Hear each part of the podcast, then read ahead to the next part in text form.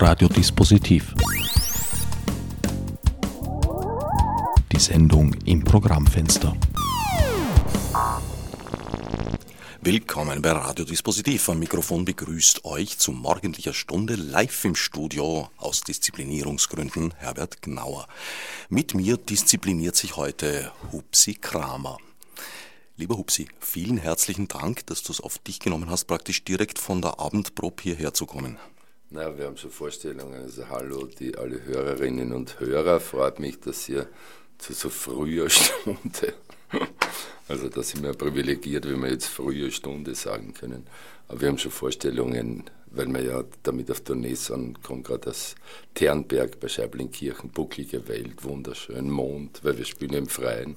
Mond und die Waldgeräusche und, und Grillen und also alles, was bei Godot vor Ort im Stück ja vorkommt.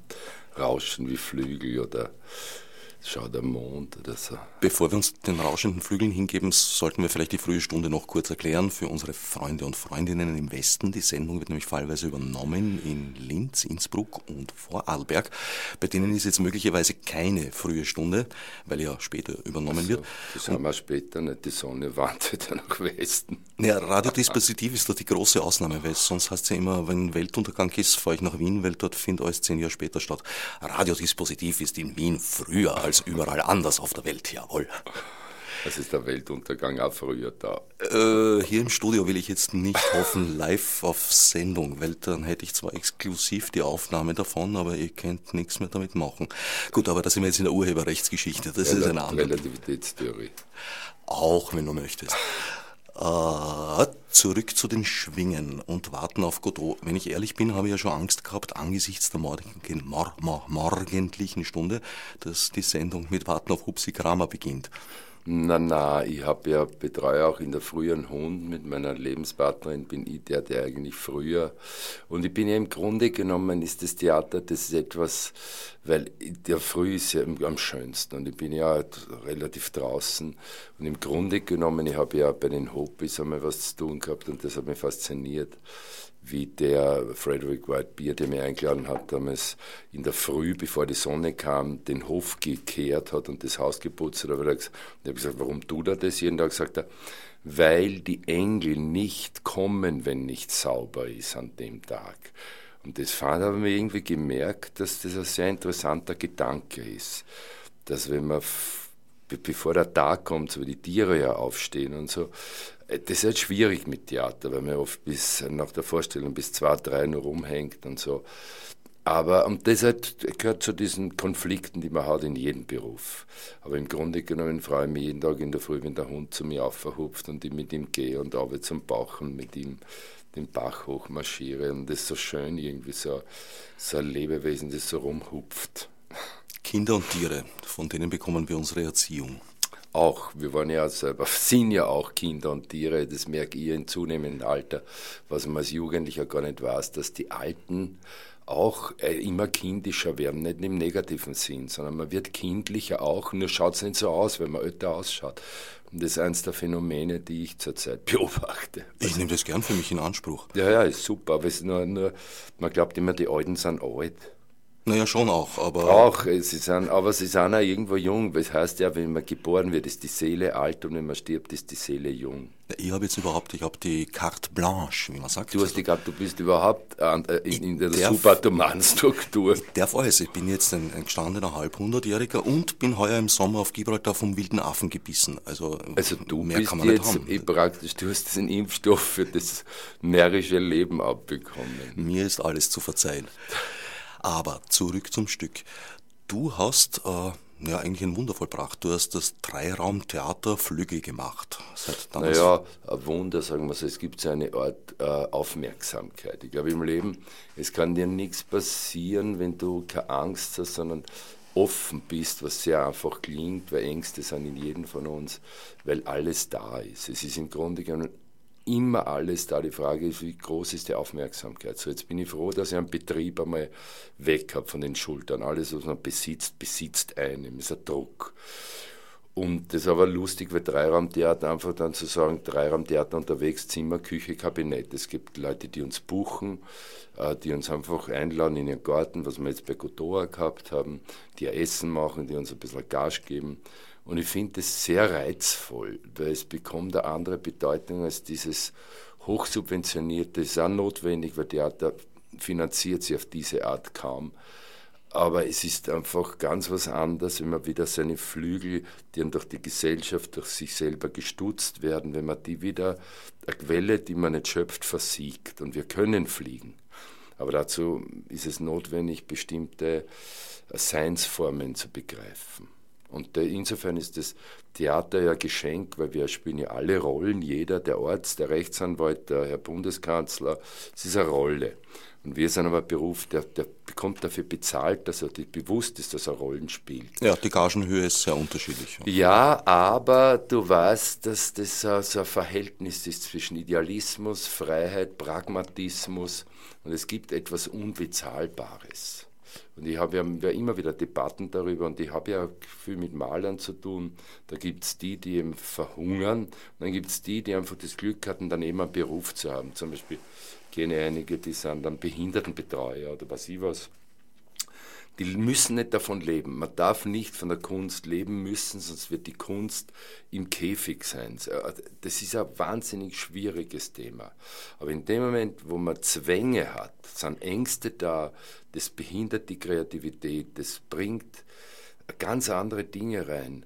Und aber wie gesagt, das ist eine andere Debatte, da können wir jahrelang reden. Da können wir jetzt ja, da sind wir eigentlich schon in, in meinem Hauptthemenkreis Kunstrecht, Internet, weil ich glaube, diese Entscheidung hast du heute in vielen Fällen gar nicht mehr, ob du jetzt von deiner Kunst leben möchtest, sondern in vielen Fällen ist es gar nicht mehr, mehr möglich. Also auch als Musiker. Es gibt immer die, Kunde, die Glücksfälle. Es waren immer im Verhältnis 1 zu 10.000, da ändert sich nicht viel.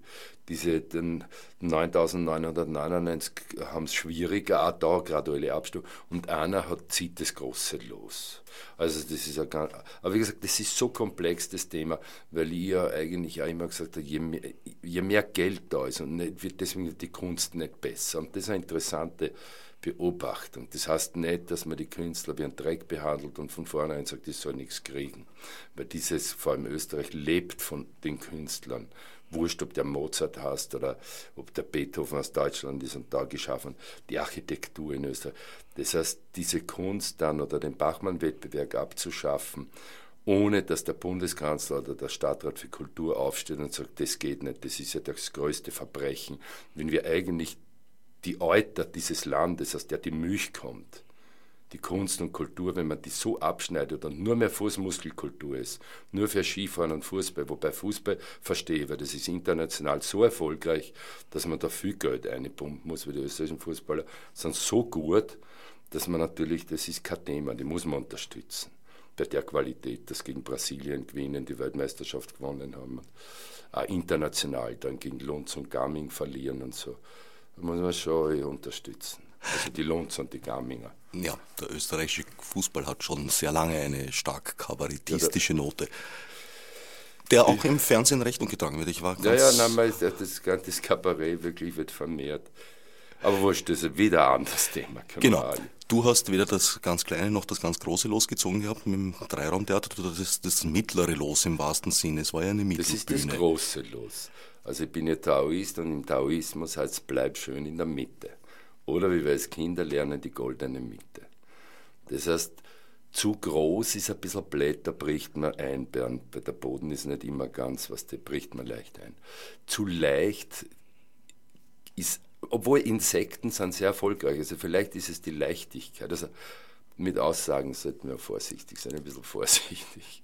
Also eigentlich wäre das Dreiraumtheater gerade der ideale Ballast für dich gewesen? Das Dreiraumtheater war insofern interessant, weil ich aus einer Arztfamilie komme und nie Arzt werden wollte im herkömmlichen Sinn, weil ich die Verbrechen der Medizin immer gesehen habe, die Pharmazie, also was eigentlich die Menschen für Versuchskaninchen sind von Groß, äh, von Konzernen.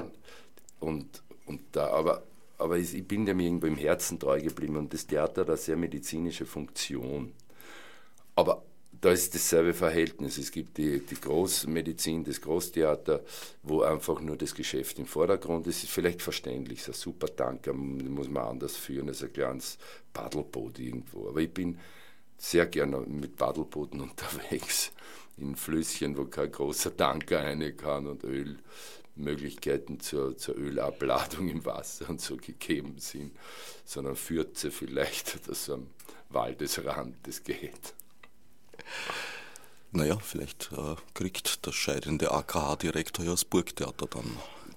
Naja, es ist auch, das, der Unterschied ist, es geht immer um Menschen und in der Medizin ist es dann ein bisschen haariger, weißt du, wenn es dann. Pff, das stimmt, wäre wär der jetzige Burgtheaterdirektor ein Arzt, dann, naja, gut. Der jetzige Burgtheaterdirektor ist ganz lustig, dem gelingt es wirklich, die, die, tiefsten Themen auf das seichteste Niveau zu bringen. Geht es also, auch so? Ich, es geht ja aus irgendwie, dass, dass man wirklich starke Stoffe auch ganz seicht dahin plätschern lässt. Ich sehe dort äh, erstklassige Leute starke Stoffe spielen und dann gehe ich eigentlich schon in der Pause hinaus aus dem Saal und genau. denke mir, bitte, warum spüren sie das eigentlich? Na simpel. Was die, es, ist, es erreicht mich nicht, weil sie nichts damit wollen. Naja, aber der Hartmann versteht einfach den, die Kommerzialität. Was, was ich meine? Der ist ein cleverer Hund irgendwie. Ist er? Na sicher, weil er ja Geschäfte, gute Geschäfte macht und er versteht, dass die Verblödung der Massen auszunützen ist, indem er verblödetes Theater liefert. Hm. Hm. Ich weiß nicht, ob das die Frau Stenzel auch so sieht. Egal. Frau Stenten. Also, du hast den Palast abgeworfen, weil du, wie du mal gesagt hast, äh, genug davon hattest, dass du im Dreiraumtheater am ganzen Areal dann für jedes Papier, das irgendwo rumgelegen ist, zuständig warst. Ja, das Problem ist, dass ja schaut, im Theater ist sehr wichtig der saubere Fußboden, das saubere Klo. Das verstehe ich ja.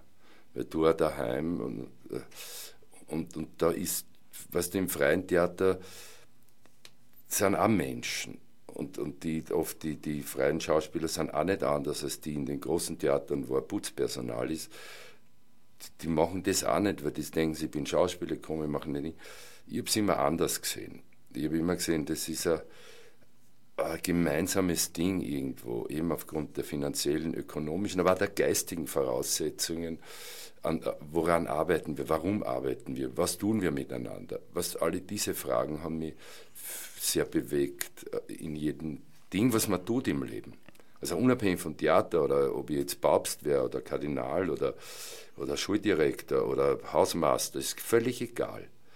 Ich glaube, es gibt etwas uns alle Verbindendes und das ist eine Art von, von, von Reinlichkeit. Nicht nur, dass ich mir zehnmal in der Stunde die Hände wasche, sondern dass ich mich einfach körperlich und geistig reinige jeden Tag, weil sonst fangen wir zum Stinken an. Ja, wenn ich so mit der Straßenbahn in Wien fahre, habe ich oft das Gefühl, dieses Gemeinsame wird nicht von allzu vielen geteilt. Ja, und weißt du, wir, man ist gern fauler vor Ort. Aber wenn man auf einmal entdeckt, wie schön es ist, wenn man sich körperlich gut reinigt, wenn man sich geistig gut reinigt, man, man ist einfach, fühlt sich viel wohler weißt du, aber auch in der, in der Ernährung, in allen Dingen oder in dem, was man leistet. Ob es Theater ist, ist wurscht oder ob du deine Sendungen machst, ist alles dasselbe. Äh, man fühlt sich wohler, wenn man etwas tut, was, ja, was, was du Menschen haben die Fähigkeit, Dinge zu ordnen füreinander, sodass ein besseres gemeinsames Leben möglich ist und nicht meines im Vordergrund steht, mein gutes Leben auf Kosten der anderen, sondern unser gutes Leben. Und das ist halt ein idealistischer Ansatz, aber das ist ja interessant. Ich habe bei der Sendung gehört über die, die bolivianische Verfassung und da ist das festgeschrieben. Das gute Leben und ein gutes Leben ist, wenn es dir gut geht, geht es mir gut. Wenn es dir nicht gut geht, geht es mir nicht gut. Wenn ich fünf Nachbarn habe, ist es gescheiter, als wenn ich allein bin alle diese Dinge von der, von der indigenen Bevölkerung, das, das war dieses Volk mit einbezogen bei dieser Verfassung in den letzten Jahren, sind dort inzwischen als Verfassung festgeschrieben. Auch die, die Luft, das Wasser gehört uns allen, nicht einem Privaten oder irgendeiner einem Konzern.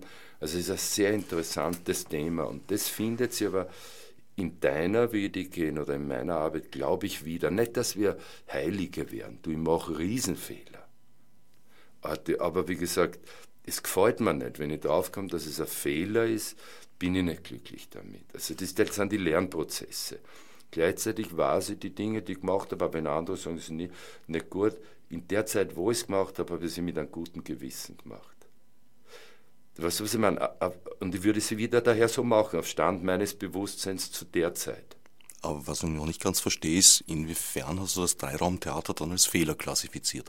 Das Dreiraumtheater war kein Fehler, sondern das Dreiraumtheater war wieder ein Erkenntnisakt, eine Beziehung. Jede Beziehung ist ein Lernprozess, nämlich, dass es äh, auch Veterinärmedizin, dass es im Grunde genommen eine Art Spital war. Also ich bin Jetzt der Arzt ausweichend, ja. bin ich eigentlich in ein Spital gelandet aber ich sehe ja dann, weil wenn die Leute reingehen, es ist ja so eine Art, Krankheit ist ja eine Art, wenn, wenn Verbindungen unterbrochen sind. Etwas ist nicht heil, also nicht ganz im Sinn von ganz. Und, und ich sehe ja, bei guten Produktionen gehen die Leute ganz sehr hinaus. Das heißt, sie kommen von ihrem Beruf, was die, und, und, und wenn es gut ist, gehen sie aus und das Gefühl, ist ein größeres Wohlbefinden und das ist ein Gesundungsprozess. Und daher sehe ich das schon, auch die, was die früher, das griechische Theater, wo da der, der Asklepium-Tempel war, und da sind die Leute hin in den medizinisch reinigenden Teil und ins Theater gleichzeitig. Das haben sie gewechselt den ganzen Tag. Naja, es gibt schon noch ein Theater, das die Zuschauer eher zerstört. Ich äh, entlässt, ich erinnere mich da an diese Serie der der englischen Autorinnen im, im Schauspielhaus vor vielen Jahren mit Shopping and Fucking, das waren schon ziemlich zerstörerische Stücke. Zerstörerisch, das ist aber so eine Frage. Ist es manchmal notwendig, wie baue ich etwas auf? Und manchmal ist etwas so, so in sich, was wie ein altes Haus. Das ist manchmal besser, du trägst es ab und baust ein neues. Manchmal kannst du die Grundmauer noch verwenden, aber wenn der Schimmel zu tief ist, der schwarze Schimmel drinnen ist, kannst du es abreißen.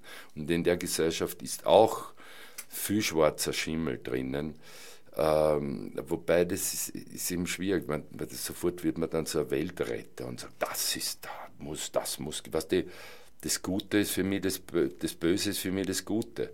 Weil Stalin, Hitler, alle die Leute wollten lauter gute Sachen.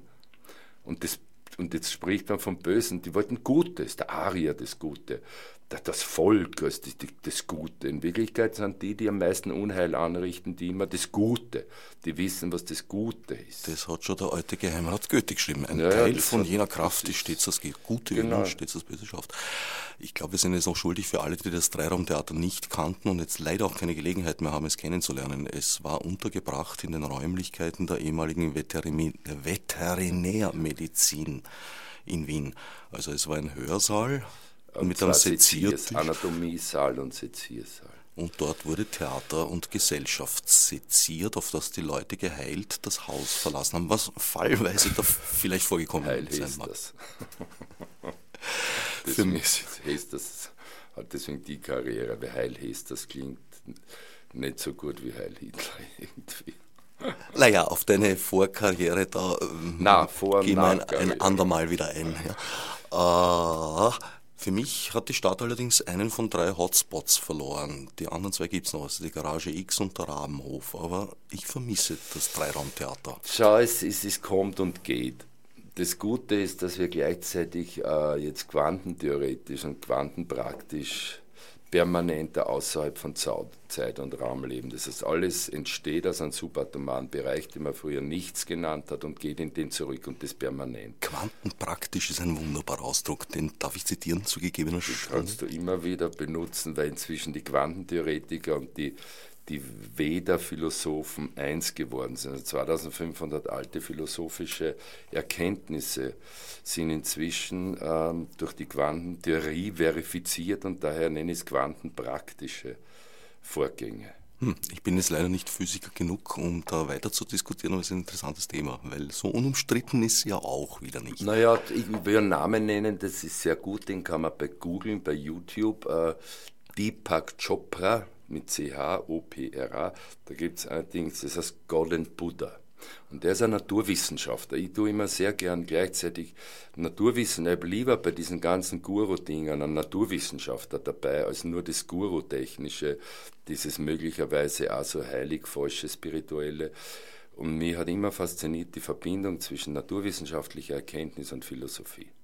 Und der Deepak Chopra kommt aus dem, ist aber gleichzeitig Sanskrit und äh, ist in der ganzen vedischen Philosophie sehr beschlagen, ist ein Inder.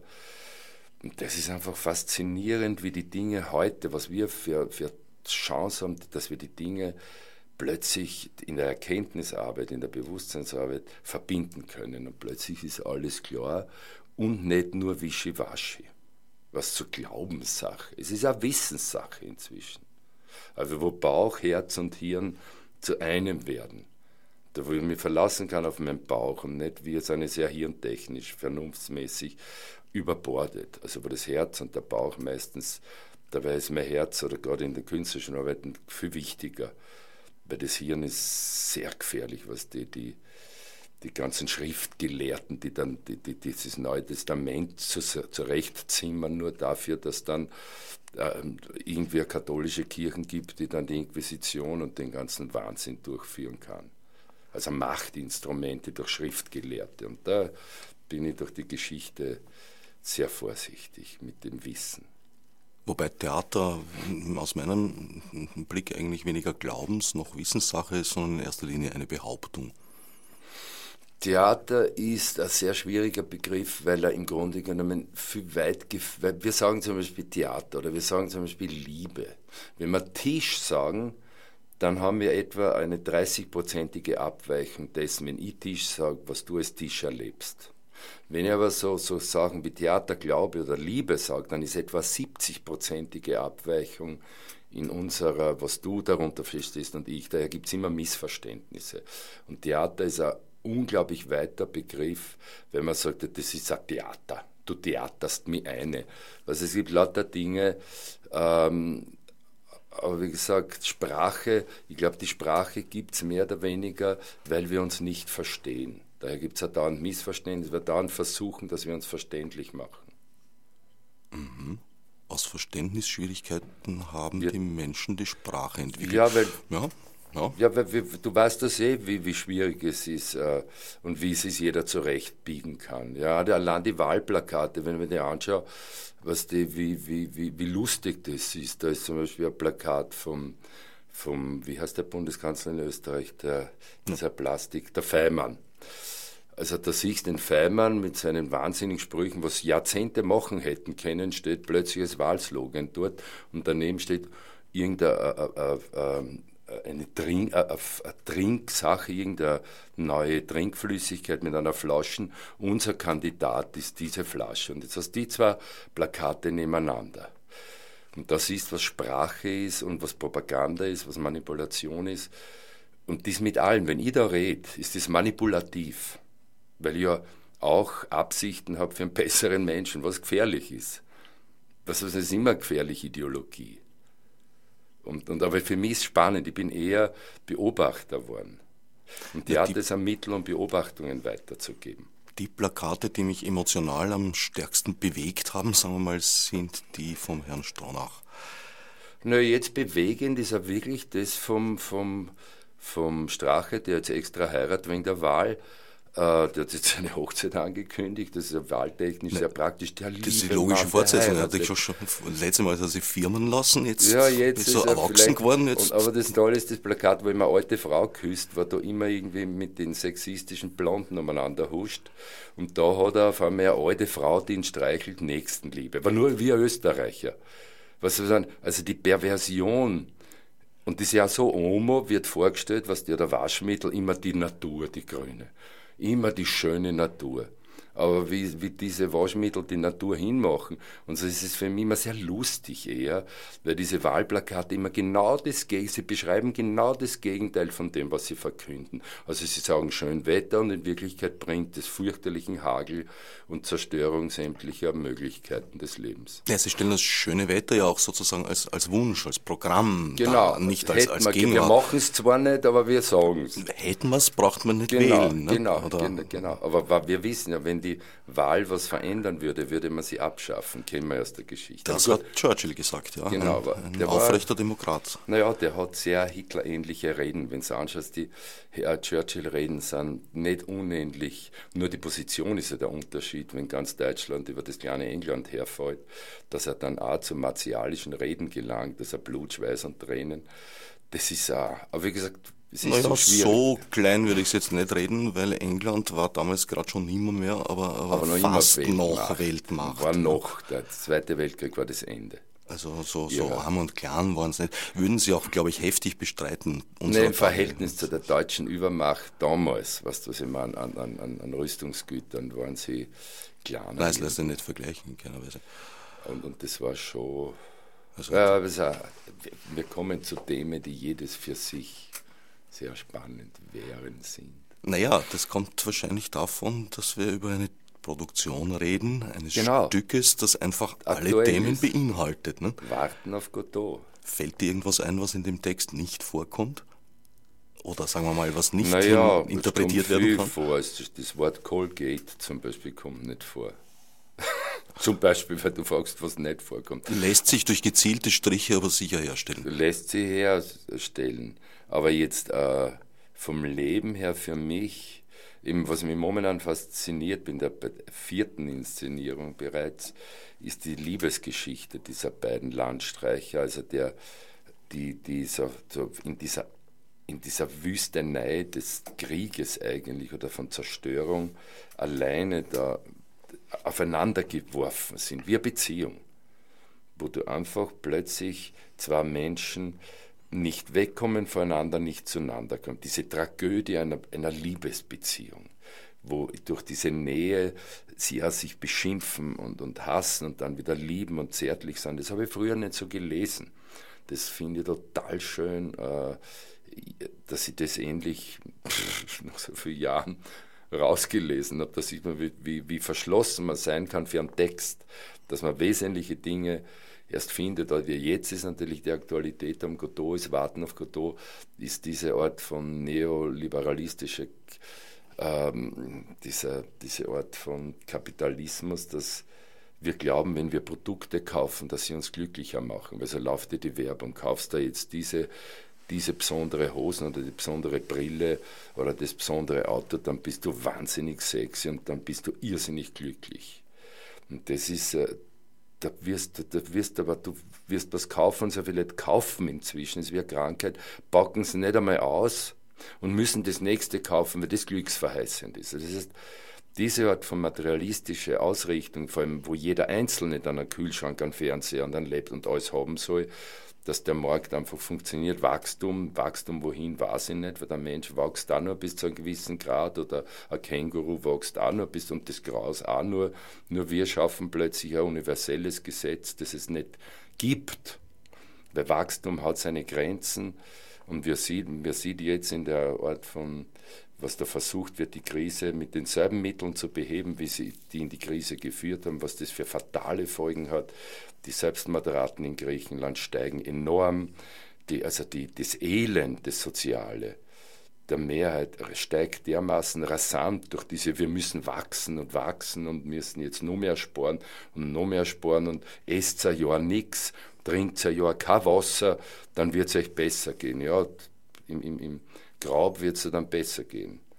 Also diese Dinge mit, und bei Godot ist es eben, wird das alles angespielt. Das heißt, der ist immer so aktuell, deswegen ist er Klassiker dass die Leute, die es jetzt gesehen haben, sind, weil wir das, das einfach an mir herausarbeiten, diese Faszination, die von dem Text ausgehen kann und die von dem Text ausgeht, was an mich immer, der ist so gigantisch, so einfach, so radikal einfach, dass ihn jeder verstehen kann. Da kommen Kinder oder ich habe immer das Beispiel von, von einem Müllmann, der gesagt hat, was, ihr macht's Godot, das habe ich mit 14 Jahren gesehen, das kann ich fast auswendig.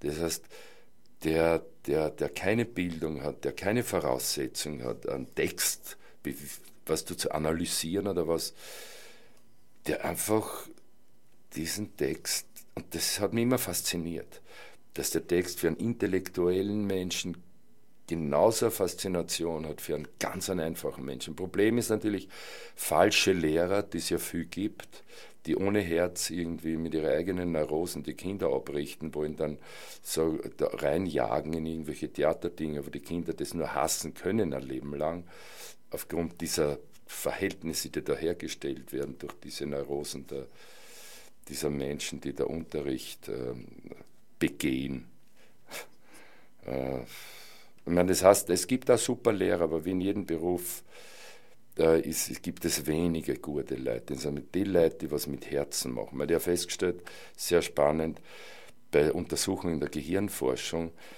dass, dass du dir nur was merkst als Kind, was der Herz erreicht. Also das engrammiert sich im Hirn viel tiefer, als wenn du und das verstehe ich irgendwo, weil ich es habe selber erlebt, weil ich bin in Fischschulen gewesen und rausgeflogen aus Schulen. Ich habe dort war ich gut, wo die Lehrer einfach mir das mein eigenes Feuer entzündet haben. Und das merke ich mir, weil bei den heutigen Dingen, wo du einfach gefüttert wirst, geprüft wirst, da merkst du nichts. Ja, das würde ich so nicht sagen, du merkst es dir anders. Aber es anders, gibt natürlich ja, als, die Möglichkeit, als negativ. Durch, auch äh, durch, sozusagen durch Traumatisierung genau. zu lernen, natürlich. Und das ist sozusagen dann die schwarze Pädagogik, genau. nicht? wo du dem Burm bei jedem Grenzstein erwatschen gibst, genau. wie es früher fallweise in manchen Landstrichen Usus gewesen sein sollte. Und das ist so in Kärnten halt noch propagiert von bestimmten Leuten. Na, so genau lokal wollen wir das jetzt nicht eingrenzen. Ich glaube, das gab es auch am Wiener Stadtgebiet oder gibt es ja leider heute noch. Zum Glück ist das ein bisschen besser Die Gewalt, meine, es gibt immer in der Geschichte so, so Wellenbewegungen auf und ab. Ja, es ist insofern besser geworden, als es immerhin Thema ist. Genau, dass man es mehr sieht und dass, also bis solange die, die, die Ideologie, die Medien es wollen. Ja, das stimmt. Eigentlich ist überraschend, das heurige Sommerloch ist bislang noch ohne Fritzel ausgekommen. Aber ja, nur weiß, in den Medien. Äh, ja. Die Gewalt an, an, an, an die, die, den Missbrauch von Kindern, vor allem von Mädchen, also diese patriarchalische äh, Misshandlung findet immer noch statt, was immer es ein strukturelles Problem ist. Und der Fritzl war ja auch nicht jedes Jahr Thema, sondern das ist auf einmal ist was aufgekommen, was aber im Grunde genommen in dieser Gesellschaft immer vorhanden war und noch vorhanden ist, solange das Verhältnis zwischen Männern und Frauen so ist, wie es ist. Das äußert sich eben dann im leichteren Form, in der, dass Frauen im Schnitt äh, 20 Prozent weniger verdienen und, und jetzt wieder von bestimmten Parteien an den Herd zurück sollen. In diesen Dingen äußert sich das halt so. Nicht jetzt, immer schon. Immer, immer schon. schon. Ja. Ich, aber ich kann immer nur über jetzt. das historische Bewusstsein. Genau, Ihnen fehlt das historische Bewusstsein, Kollege. Genau, und daran hängen wir jetzt, jetzt auf und kommen zurück ah. zum Stück, das alle anderen Stücke und Problematiken beinhaltet. Du hast gesagt, du machst es zum vierten Mal. Das heißt, du hast da drin schon alle Rollen mehrfach gespielt. Na, ich habe sie mehrfach gespielt, aber wenn du inszenierst, spürst du sie mit. Also ich bin ein Mensch, der immer dadurch, dass ich Schauspieler bin, emotional die anderen Figuren mitspiele. Also, weil ich habe eine Vorstellung, wenn mein Hirn ist, immer das Theater fertig. Aber ich spiele mir den Wladimir eigentlich, weil das ist so eher der, der, der slawische Denker und meine Ursprünge sind slawisch. Während der Estragon war die Idealvorstellung, war der Buster Keaton für den Beckett und da habe ich einen wunderbaren Schauspieler, den Kofler, Markus Kofler, der ganz großartig auch diese Art von trauriger Komik beherrscht. Weil Buster Keaton war ja eben so eine Art Weißclown dieser modernen Komiker. Und das, das war die Vorstellung von Beckett für die Figur irgendwie. Der traurige Clown. Der, der traurige, aber dadurch ist er, die Komik ist trotzdem da, wie im Leben, was dir das ist passiert, da was Trauriges, fünf Jahre später sagst, na war das lustig und lachst über etwas, was dich damals aber gar nicht so glücklich gemacht hat. Und das ist auch sehr gut, wo man sagt, die Zeit heilt alle Wunden. Früher hat man gesagt, bis du heiratest, ist wieder gut, aber heute wird ja weniger geheiratet oder weiß ich, wie das heute ist. Ja, unlängst habe ich auf den Gazettentitelseiten äh, Gegenteil Gazetten? Gazetten, ah, Titelseiten, wollte ich Gazett. sagen. Nein, ga, ga, Gazetten. Gar Gazetten. In dem Fall war es ein Wochenmagazin. Egal. Äh, ihr habt Premiere gehabt im Süden. Wir haben äh, Premiere gehabt in Nickelsdorf, da der Künstler, das muss man also für jeden zu empfehlen, George heißt der Künstler, bei Nickelsdorf gibt es ein Gut von Halbtouren, das ist der Kleilehof und der hat dort ein kleines Reich geschaffen, der hat tolle Skulpturen, Bilder, ist ein Schüler von Rudlitschka, hat aber dann entdeckt, er will Landart machen, also und hat vier Jahre Arena gebaut, Stein für Stein und das ist unglaublich magisch, was der dort errichtet hat. Dann sind wir weiter gewandert ins Bur, in, in, nach Kärnten, in Scheibs waren wir eben eingeladen, privat in einen Garten, bei einem Bach und Wasserfall. Dann waren wir jetzt in Dernberg eben auf einer Bauernwiese, also so ein Bauernwirtshaus, ein tolles Huber, die auch so Menschen sind, die das Alte wiederherstellen, die ein altes Wirtshaus so wieder hergestellt haben, wie es einmal war.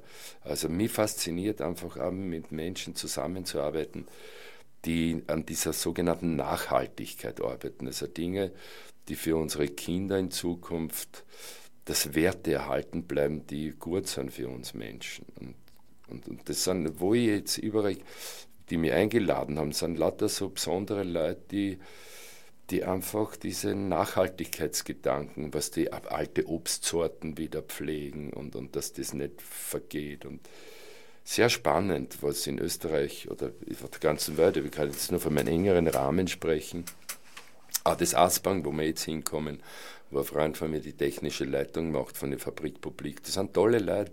Da entsteht eine neue Stadt in den Aspang-Seestadt. Aber da sind ökologische Projekte angesiedelt, so ein Container, wo verschiedene Leute an Zukunftsprojekten arbeiten. Das gehört aber zu dem, zu dem ökonomischen Grundstock für den Aufbau dieser neuen Stadt, Aspern. Und mir taugt das total, weil da spürst du einen anderen Geist, was du, wo der Geist der Zukunft, wo das Jetzt, wo die Zukunft im Jetzt schon da ist.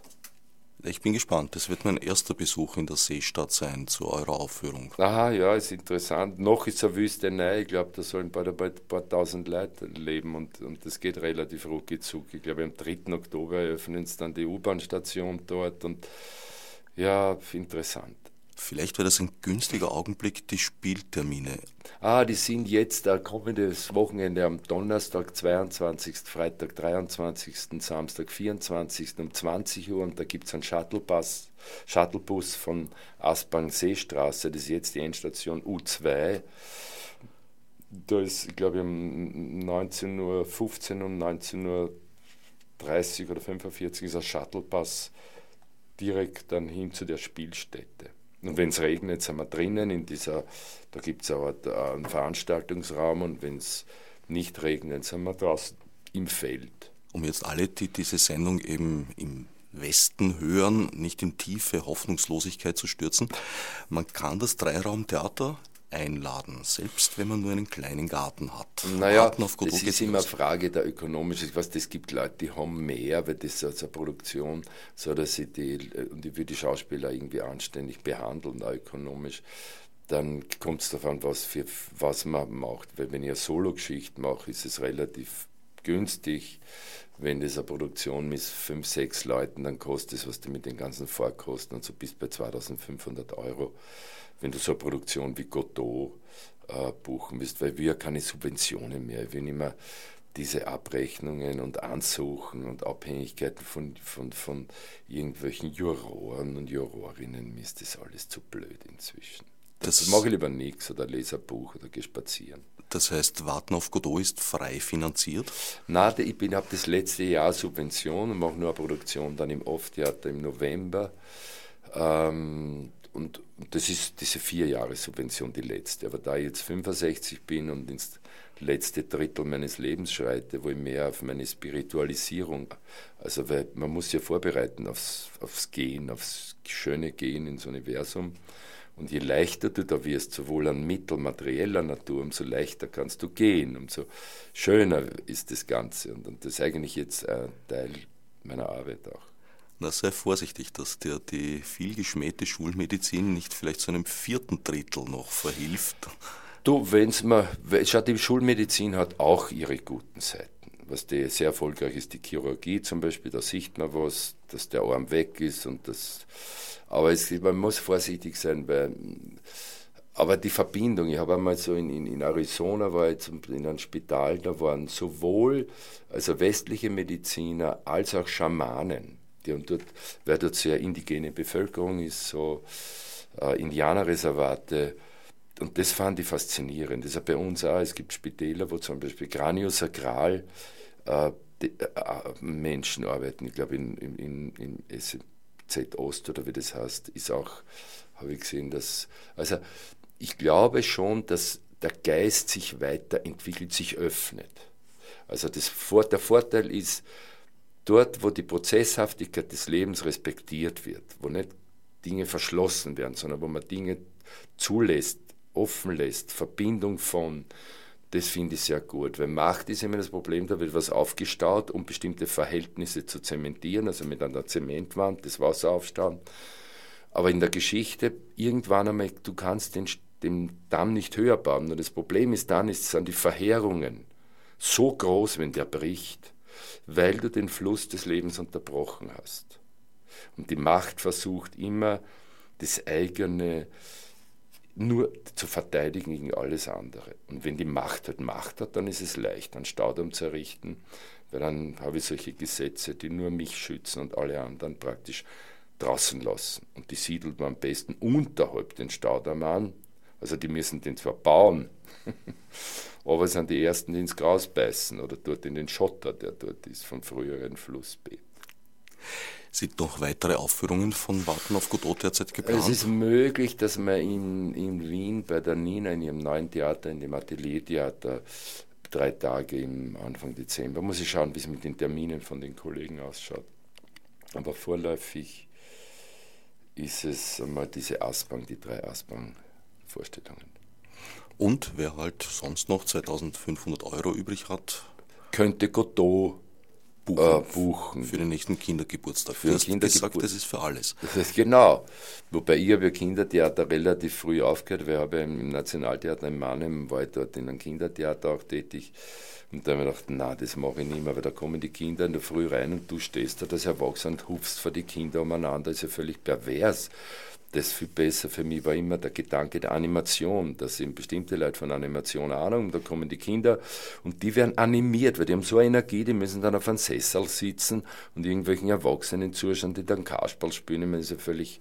Muss ja nicht so sein, also Theater ist ja auch nicht unbedingt jetzt zwingend am Sessel festsitzen. Na eben nicht, das meine ich. Aber für mich war das damals erschreckend, wie ich dann um 9 Uhr Vormittag umeinander gekupft bin und die Kinder sind da gesessen. Und ich habe mir gedacht, diese, diese unglaublichen Potenzen an Energie müssen auf einem Sessel sitzen und ich kann nach einer durchzechten Nacht da mein Kasperl und Verrenkungen durchführen.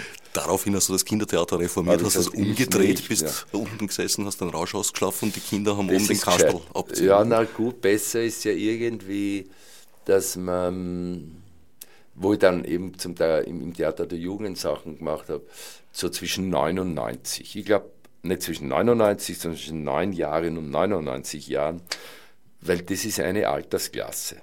Also es gibt junge, alte und alte, junge. Und ich habe einfach gesehen, das funktioniert. Du kannst dir einen Stoff wie Cyrano de Bergerac oder Glöckner von Notre Dame so machen, dass ein Neunjährigen genauso erreicht wie einen 90-Jährigen. Und das fasziniert mich dann. Du hast vorher gesagt, eine zweite Produktion wird es noch geben. Ich tippe mal auf Joachim Vötter. Genau, das ist der Kopf im Rachen der Natur. Das ist eben, wir sind also eine Gruppe um den, mit dem Vötter, mit dem Patton, Andreas Patton, grandioser Schauspieler, mir und, und, und anderen so Schauspielern, die da immer mitgewirkt haben. Das ist jetzt die vierte Vötter-Produktion, weil ich den einfach für einen faszinierenden, schriftstellerisch denkenden Menschen finde. Und da bestimmte Schriftsteller keine Chance haben, im Theater aufgeführt zu haben, werden, äh, ist es meine Verantwortung, wenn ich schon öffentliche Gelder habe, auch so jemanden zu unterstützen. Und das Lustige an ihm ist ja, dass die Verlage, also die ihn dann wollten, in die Produktionen gesehen haben, das ist ja wirklich sehr spannend waren, die der geschrieben hat, und sagen, Herr Vetter, das ist ganz toll, was Sie schreiben, aber das führt ja keiner auf, weil das kennen ja nur der Kramer und der Batt und so machen, was ein völliger Blödsinn ist. Wer Stoff ist ein Stoff und es gibt überall in allen Theatern gute Leute, die genauso diesen Vetter dann und das, das auf ihre Art halt machen würden. Und wo der Verlag dann sagt, ihre Qualität ist großartig, aber das führt keiner auf, ist so typisch von Verlagen, weil es eben so in den kommerziellen Bereich gelangt sind, dass einfach eine Angst haben, dass sie mit dem kein Geld verdienen. Im Moment einmal äh, wird auch diese Verlage sind subventioniert. Auch die haben die Aufgabe, Dinge zu unterstützen, die kommerziell nicht so von vornherein erfolgreich sind. Und, und und bestimmte Dinge muss man einfach, so wie ich sage, äh, Literatur, Bachmann-Wettbewerb, also sowas muss gefördert werden, weil die Landwirtschaft wird gefördert. Also ohne Bauern sind wir genauso, stehen wir genauso fürchterlich da, wenn man die nicht auf eine gute Art fördert, ihre Produkte, ohne, wie wenn man die geistigen Produkte nicht fördern. Das gehört zusammen. Brot für den Bauch und Brot fürs Hirn, das ist eines. Joachim Vötter wird also wieder mal die steirischen Wälder verlassen. Und?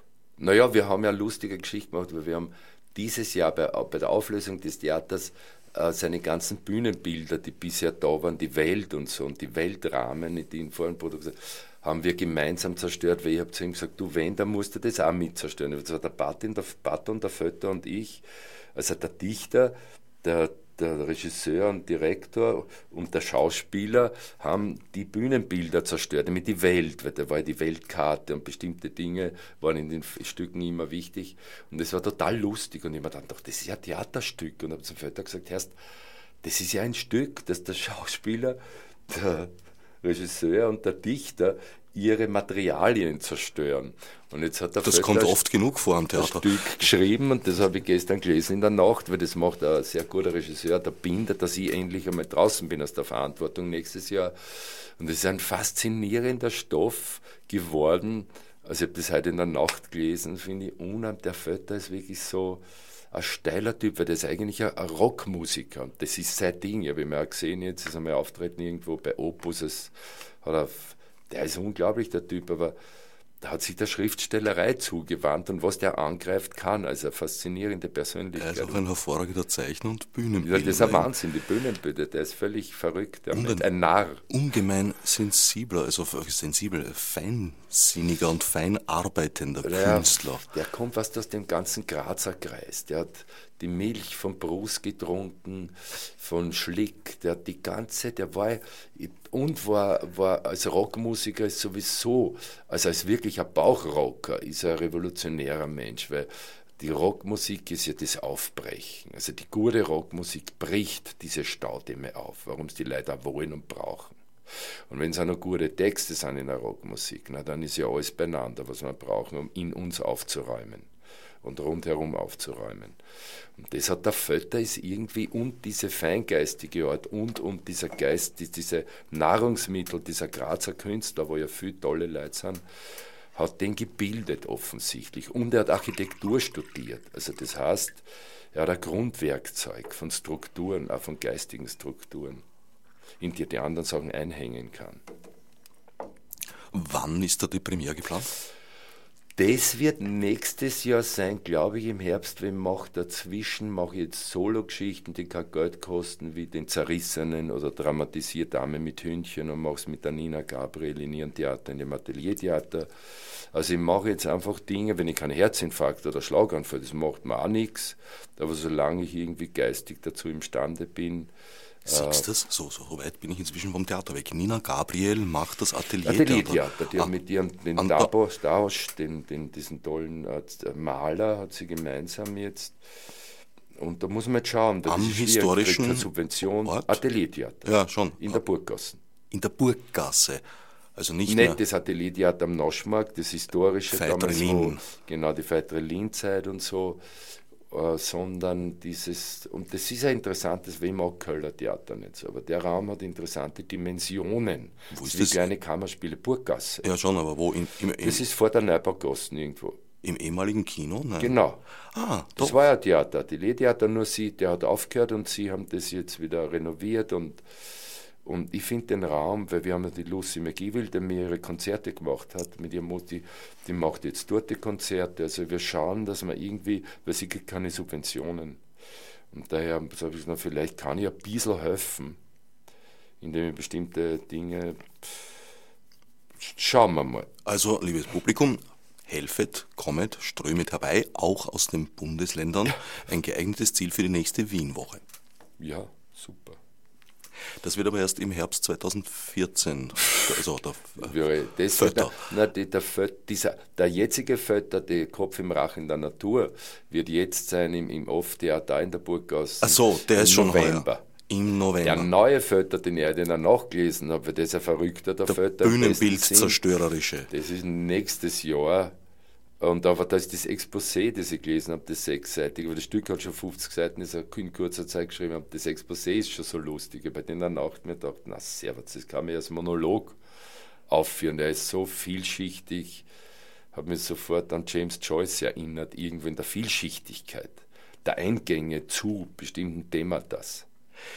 Ich wollte schon fragen, ob ihr das auf Videodokum oder sonst irgendwie dokumentiert habt, die Bühnenbildzerstörung. Na, leider nicht, weil du weißt, wie Dali sagt, die besten Momente kannst du nicht fotografieren, weil wenn du einen Vogel siehst, das in dem Moment dir besonders gefällt und du greifst zur Kamera, ist schon weggeflogen. Ja. Daher musst du die Dinge merken. Daher für alle Künstler, und das habe ich in der Filmhochschule gelernt, mit einem guten Dramaturg, schreib dir alles auf. Was, weil du glaubst, du merkst es. Aber wenn du Künstler bist, tu es in dein Zettelkastel, weil irgendwann einmal wirst du es gebrauchen können. Und weil die, die großen magischen Momente, finden außerhalb der Probenzeiten oft statt. Außerhalb, manche finden es in der Vorstellung statt. Das mag ich besonders gern, wenn man plötzlich irgendeinen Hänger hat oder glaubst, da war ich schon, denkst, was ist denn jetzt los? Und in den Augen des Kollegen den Schrecken siehst, dass wir die Bahn verlassen haben und wieder zum Tor zurückrennen müssen. Skitechnisch gesprochen, finde das liebe ich am meisten. Improvisi improvisiertes Jetzt. Aber in der Rolle bleiben und im Stoff bleiben den nächsten Fötter, den Kopf im Rachen, der den Natur, der Natur äh, den mache ich noch. Den inszenierst du. Das mache ich noch, weil das ist auch im Rahmen meiner Verpflichtung, nur eben diese, wo ich sage, das muss man fördern. Und auch der Gemein des gemeinsamen Weges. Also so ein Abschluss dieses langen Weges, dieser äh, Vetter äh, Andreas Patton-Beziehung. Darf ich mich da außer auf Joachim Vötter und Andreas Patton auch noch auf Erwin Leder zum Beispiel freuen? Erwin Leder, genau. Den habe ich jetzt, weil der Leder ist ja dazugestoßen, der war am Anfang nicht dabei beim ersten, aber der Erwin Leder ist dazugestoßen, der ist wieder dabei, ja, wunderbar. Und ja, und der Sascha Tscheik und, und was, die Partie halt, die dann die Ruderer waren im letzten, im Weltintendanten, also Kolumbus-Stück. Thomas Reisinger? Thomas Reisinger, ja, genau, unser Webbetreuer. Siehst du, mein, mein, mein Gedächtnis ist herrlich. Es ist wie ein Sieb, aber da hat was Neues Platz, das durchfallen kann. Du hast ja mich. Ja, danke. Wirklich, das ist super, solche Wegbegleiter. Das klingt aber so, als wäre das ein bisschen teurer für den Kindergeburtstag als zweieinhalbtausend Euro. Äh, das wird man sehen. Schau, das Problem ist, der Patton ist einfach ein viel gefragter Schauspieler, der, der ein toller Vater ist mit drei Kindern und also der wirklich einen Betrieb aufrechterhalten. Und ich bin immer da dafür, dass, dass, dass die ja das bekommen, was sie brauchen, diese Leute. Und das kann man noch nicht sagen. Wobei ich weiß ja, dass man den Godot billiger machen kann also um, um 1500 oder 2000 Euro, weil man ihn in einem dunklen Zimmer spielen kann. Ich brauche dafür eigentlich nichts. Der Text ist so dicht, wenn wir den machen in einem Wohnzimmer, wo du das Licht abdrehst, wo es dunkel ist, kriegst du noch mehr mit von dem Stück. Weil wir haben es jetzt gesehen, wir haben es draußen gespielt, dann hat es geregnet in Kärnten, wir haben es in einem Kirchhof gespielt, es, der Regen ist gekommen und der, der, der Mensch, der Herr Sauer, der dort so ein evangelischer äh, Pastor ist, hat uns in eine kleine Kapelle, die da ist rein 150 Zuschauer, in einer, wir beim Altar. Es war so faszinierend, also ohne Scheinwerfer, nur mit dem Licht dieser kleinen Kapelle. Das war so dicht. Das, das, der Warten auf Godot kannst du, ich, sehe es auch bei den Proben, überall immer spielen. Also es gibt sozusagen eine Discount-Fassung. Es gibt eine Discount-Fassung, weil, äh, wo ich einfach sage, ja, jeder Schauspieler soll wenigstens 200 Euro kriegen und, und was man jetzt so braucht und die Reisekosten und Unterbringung, dann wird sich das ausgehen. Na bitte, haben wir dich in einer einzelnen Sendestunde um 1000 Euro runtergehauen? Runtergehen. Ja, da muss ich erst mit den Schauspielern wer aus, die wär's treffen und sagen, bist du deppert worden, du kannst ja nicht unseren Preis dampen, hörst. Sag ich, Moment, das ist Sommerschlussverkauf, wir sind Wirtschaft, wir müssen mitmachen. Außerdem Prekariat, macht Arbeit umsonst, Peitsche, nieder mit euch, drei Stücke an einem Tag. Jetzt kommt der wahre Jetzt kommt der wahre Kern raus. raus. Ja, Seine ja, ja. Liebe zur Gesellschaft und zur Wirtschaft. Meine Liebe zu, dass der Schüssel gegangen ist, dieser Schmerz, dass dieser große Politiker, der uns privatisiert hat, beraubt hat zugunsten von wenigen. Das ist wirklich der wahre Kern, der faschistoide Kern des Hupsigramer, warum er immer den Hitler spülen muss. Na, tust du ja nicht mehr. Bist oh du ja. entwöhnt? Oh ja? Nein, wir haben, wir haben zu seinem Geburtstag, der ist immer ausverkauft. Die Leute lieben das, beschimpft zu werden.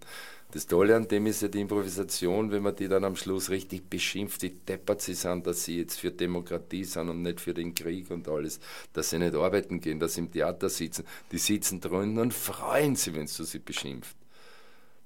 Mhm. Das ist der sadomasochistische Kern in jedem Menschen von uns. Mhm. Was der als Kind wirst, der sadomasochistisch erzogen. Du darfst ja nicht überall hinscheißen, du musst dann in die Windel scheißen. Du musst sofort, äh, musst überall, darfst alles nicht machen, was du gern machen würdest, das Baby. Grunzen, rülpsen, furzen, alles zusammenhauen. Du musst ja, du musst ja wirklich so. Na, einiges davon durfte ich schon. Nicht alles. Aber. Nicht alles eben. Und diese Abrichtung, diese Abrichtung des Menschen zu so einem äh, Gefängniswärter und Polizisten, die wir alle auch sind, das ist halt katastrophal für unseren Charakter. Und der Schauspieler muss sich davon befreien. Das ist ein permanenter Versuch der, Bef Versuch der Befreiung. Die Befreiung müssen wir uns, fürchte ich, fürs nächste Mal aufheben. Wir haben gerade noch mal knapp eineinhalb Minuten für eine sogenannte Schlussrunde. So machen das die erwachsenen Kollegen. Also, Herr Kramer, würden Sie Ihr Schlusswort langsam, aber zügig einleiten? Mein Schlusswort, ja, das Problem ist, dass alles und nichts stimmt. Mein Schlusswort ist einfach, ich bedanke mich bei jedem, der zugehört hat, der eine Kritik auch an die, das wunderbare Radio Orange, das solche außergewöhnlichen Dinge macht, die dem Herbert genauer sich bedanken, dass er solche Sachen stattfinden lässt die Politiker, die sich alle diese Dinge anhören, die Sendung, weil sie sie sehr schätzen äh, als Kritik und, und als, als, Anregung für weiteres Tun, für ihre neuen Wahlplakate, dass sie da vielleicht mal ehrlicher sind, zu sagen, wir können nichts tun für euch, vergesst uns. Also all das wäre natürlich wunderbar, wenn das stattfinden würde. Eine letzte Frage. Wenn man Dreiraumtheater unterwegs buchen möchte, wo kann man sich da hin? www.ziffer3raum.or CIA.at oder Hupsi Kramer angoogeln. Oder beim CIA anrufen, weil die wissen ja alles, wie man da rankommt. Also am besten ist wahrscheinlich beim CIA, also sie direkt an den wenden, weil die sind universell gebildet inzwischen. Kann man wohl sagen, hat auch genug Geld gekostet. Ist teuer, ja, so, so Paranoia ist teuer. Damit sind wir jetzt endgültig am Ende der Sendezeit angelangt. Fürs Zuhören dankt Herbert Gnauer, fürs Kommen dankt derselbige Hupsi Kramer. Otsnef Margot